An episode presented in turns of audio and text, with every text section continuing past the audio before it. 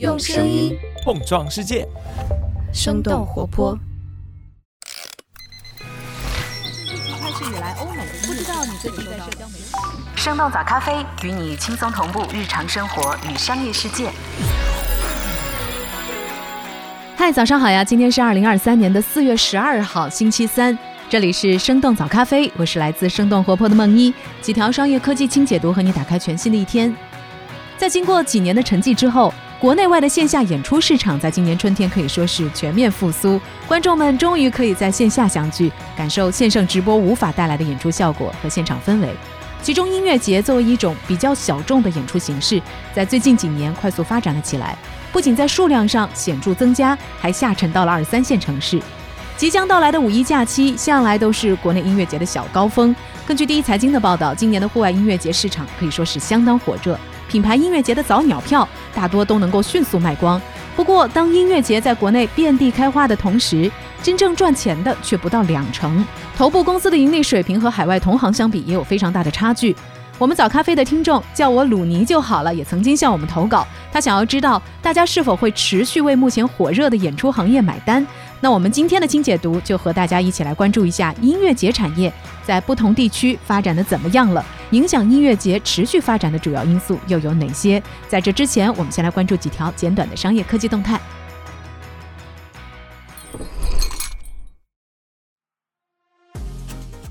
腾讯定性微信 QQ 故障为一级事故，多位高层被处罚。三月二十九号的凌晨，腾讯旗下的一系列服务，包括微信语音对话、朋友圈、微信支付以及 QQ 文件传输、QQ 空间和 QQ 邮箱等等产品，一度无法使用。根据界面新闻了解，这次事故是由广州的电信机房发生的冷却系统故障导致的。虽然当天稍晚些时间就已经被修复，但是腾讯仍然把这次事故定义为公司的一级事故，展现了容灾设计方案和应急预案不完善的隐患。腾讯的多位高层被通报批评，相关管理层也被处以降级和免职的处罚。腾讯的主要创办人、公司前首席技术官张志东曾经在内部分享活动当中提到，微信作为一个国民应用，如果在登录、群聊、朋友圈和支付功能上出现故障，容易造成恐慌，用户会不断关机重启。除此之外，界面新闻的分析认为，目前腾讯大量加码的 B 端业务对微信有高依赖度，比如企业微信和小程序等等。企业客户更加强调稳定性和安全性。如果这次事故发生在六幺八期间，用户无法顺利支付订单，会给商家造成数十亿甚至是上百亿的损失。日本政府正在考虑引进 ChatGPT，隐私问题再度成为焦点。四月十号，也就是这周一，OpenAI 的 CEO Sam Altman 在东京会见了日本首相岸田文雄，并且表示将会在日本设立办公室，扩大在日本的服务范围。日本内阁官房长官松野博一表示，如果隐私和网络安全问题能够得到解决，日本政府将会考虑使用 OpenAI 的 ChatGPT 来减少政府人员的工作量。负责日本数字化转型的内阁大臣也对外说道，人工智能可以对政府的工作方式产生巨大的变革。不过，由于生成式 AI 存在的一些问题，很难立刻在政府的日常办公当中引入 ChatGPT。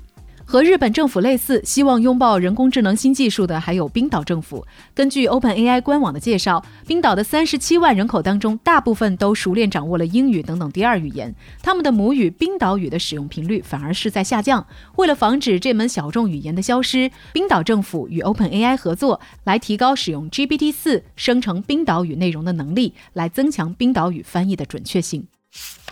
一天内官宣三个国产大模型，阿里所有产品都将接入通义千问。四月十号，人工智能企业商汤发布了日日新大模型和自然语言处理模型商量。商汤方面表示，日日新可以为政企客户提供多种的 API 接口，比如图片生成、自然语言生成和标注服务等等。在活动现场，类似于 ChatGPT 的自然语言处理模型商量展示出了多轮对话和超长文本的理解能力。同一天，昆仑万维和起点智源合作自研的国产大语言模型天宫三点五将在四月十七号启动邀请测试。搜狗的创始人王小川也在同一天发布了公开信，宣布和前搜狗的 CEO 如立云联合创立人工智能公司，将在年内发布大模型百川智能。目前，他们已经拿到了五千万美元启动资金，组建了五十人的团队。而在四月十一号的阿里云峰会上，此前阿里的大模型通义千问也有了新消息。阿里巴巴 CEO 张勇宣布，阿里巴巴所有的产品在未来都将会接入通义千问大模型。在此前的测试当中，办公软件钉钉在接入通义千问之后，可以自动生成工作方案、总结会议纪要，并且同时生成会议里提到的待办事项。个人电脑需求低迷，苹果 MacBook 出货量大跌。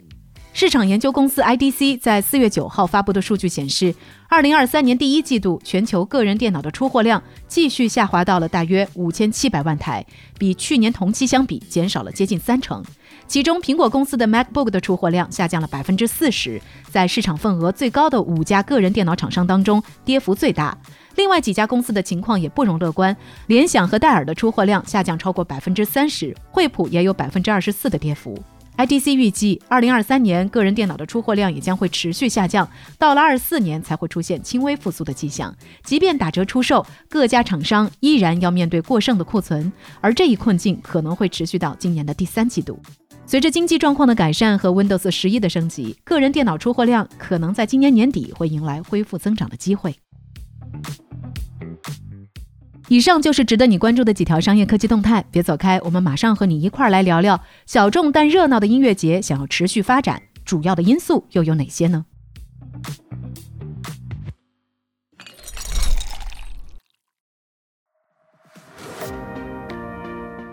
欢迎来到今天的轻解读。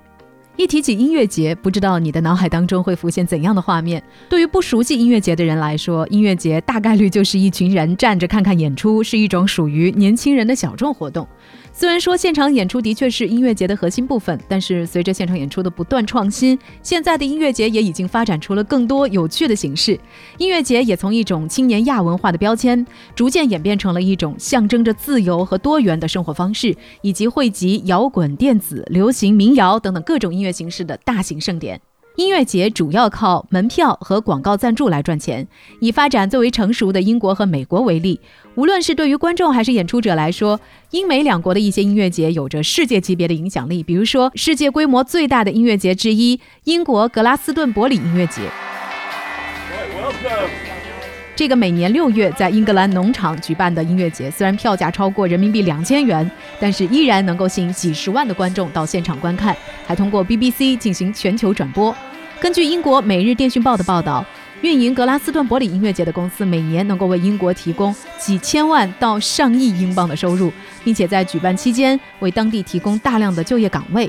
在美国，音乐节的类型就更加多样，有和商业化保持距离，同时也享有巨大影响力的费城民歌节，也有利润过亿的 Coachella 音乐节。根据格莱美的报道，Coachella 音乐节在2017年的利润超过了1.14亿美元，并且多年都保持着收入过亿的水平。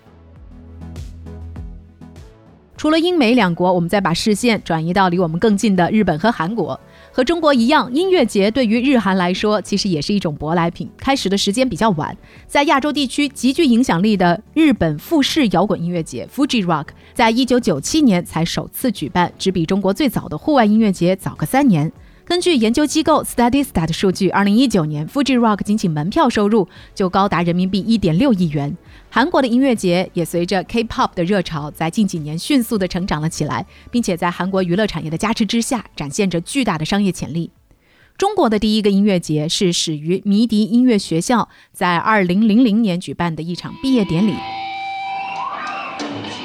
在起步初期，这种以独立策划为主的非盈利模式。让音乐节更多的服务于音乐爱好者自己的社交圈。之后，贺兰山摇滚音乐节以当时每天一百五十元的高票价，成为了中国第一个盈利的大型户外音乐节，同时也验证了策划人策划加企业资助模式的成功。二零零七年，摩登天空音乐节，也就是现在草莓音乐节的主办公司，又打造了户外音乐节品牌加商业赞助的模式。不过，让国内户外音乐节到处开花的还是地方政府加文化机构的模式，也就是政府赞助的方式，通过举办音乐节来提振当地的旅游业和房地产。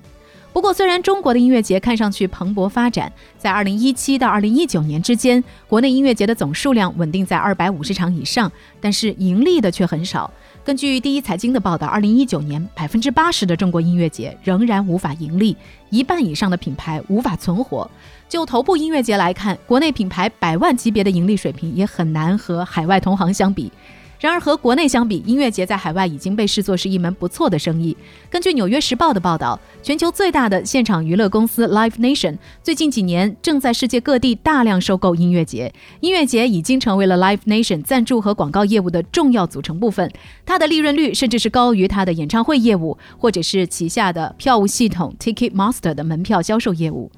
那么，为什么国内外的音乐节市场会有如此大的反差？影响音乐节发展的主要因素又有哪些呢？因素之一，优质的演出阵容。再花哨的音乐节，演出阵容都一定是最重要的。在有限的预算之内，请到平衡知名度和艺术性的演出阵容，是保证音乐节质量最基本的方法。以 Coachella 音乐节为例，主办方不仅能够与时俱进地捕捉到音乐潮流的变化，以开放的态度拥抱多元化的音乐品类，还同时满足不同时代乐迷偏好和需求，让对音乐的追求可以被市场所欢迎。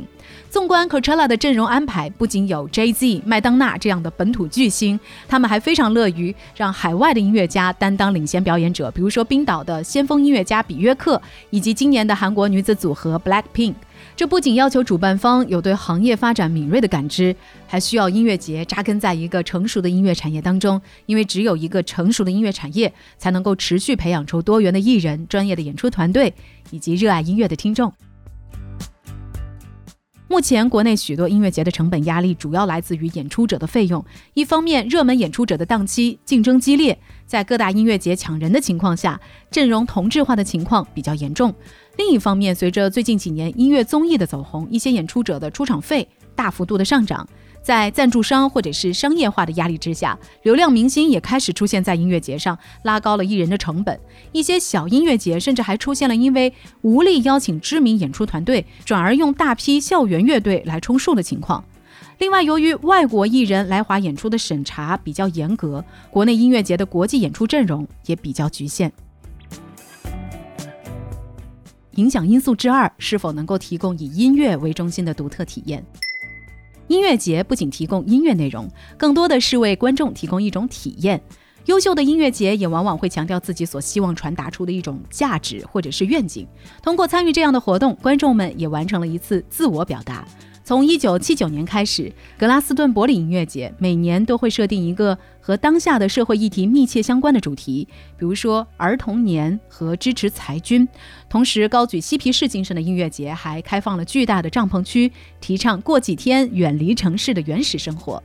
对于更年轻、更商业化的音乐节来说，丰富活动现场的体验就变得至关重要。不久前结束的香港 Clockenflap 音乐节就加强了自己的艺术性，把各式各样的文化潮流元素和音乐搭配出现，比如风格突出的舞台造型、类似装置艺术的休息区等等。主办方还安排不少需要摘掉口罩或者是光脚站在草坪上完成的活动，营造一种放松而包容的氛围。还有一些音乐节运用举办地的特点，将活动打造成一场以音乐为中心的旅游体验。在距离东京三小时车程的苗场滑雪场举办的日本 Fuji Rock，就凭借着完善的徒步路线和户外体验，让音乐节成为了家庭旅行的目的地。主办方还将一些小舞台和酒吧设置在森林当中，鼓励大家在山间走走看看。值得注意的是，提供良好体验还涉及很多技术性的问题，比如说针对人流过多、气候突变的应对方案，以及场内消费、垃圾回收等等基础设施的支持等等。这些实际的困难也对活动的策划和组织提出了很高的要求。影响因素之三，是否能够建立成熟的赞助合作体系？除了提供优质的内容和体验服务。能否更有效的招商引资，对于音乐节的发展也很重要。根据 Live Nation 的观察，由于音乐节通常会持续三天或者是更长的时间，而且举办地点通常和城市也有着一定的距离，观众每天大部分的时间都会待在表演现场，所以他们购买食物、饮料还有周边商品的意愿也就会更强，而且这些消费往往会占到门票价格的一半以上。海外音乐节的运营方式和观众的消费习惯，让大量品牌认识到音乐节在触达年轻消费者上的价值，也让运营方能够开发出更多赞助合作的机会。比如说圣罗兰等等时装品牌，曾经将自己签约的网红送到现场打卡拍照；惠普等等科技品牌也曾经随着音乐展示自己最新的投影装置。美国运通等等金融服务公司还把音乐节休息室等等服务加入到了自己的信用卡福利里。另外，像 Live Nation 这样的头部公司，还拥有强大的垂直资源整合能力，不仅运营音乐节，还有自己的票务售卖、场馆运营和艺人管理等等业务。根据分析机构 Statista 的数据，二零一六年 Live Nation 仅仅通过音乐节，就从赞助商那里获得了超过二十二亿人民币的收入。目前，国内大部分的音乐节还是依靠政府赞助的模式，商业赞助也主要集中在几个头部的音乐节品牌。然而，政府经费和广告赞助的不确定性，为音乐节的可持续经营带来了很大的挑战。许多音乐节选择提高票价，通过加大票务收入来摆脱对赞助的依赖。但是，单日过千的票价不仅会劝退囊中羞涩的年轻观众，还抬高了大家对演出阵容和现场体验的期待。音乐节是否能够拿出物有所值的内容和服务，还有待观察。所以，归根结底，音乐节作为一种现场演出形式，还是以音乐为主，需要成熟的产业和乐迷双向奔赴。所以聊到这儿，我们当然也很想来问问你，不知道你喜欢什么样的音乐，或者说你有没有自己特别中意的乐队？你去过什么样有意思的音乐节吗？欢迎在我们的评论区和我们一块来聊聊吧。这就是我们今天的节目了。我们其他的成员还有监制泽林、监制一凡、声音设计 Jack、实习生 Aurora。感谢你收听今天的生动早咖啡，那我们就下期再见。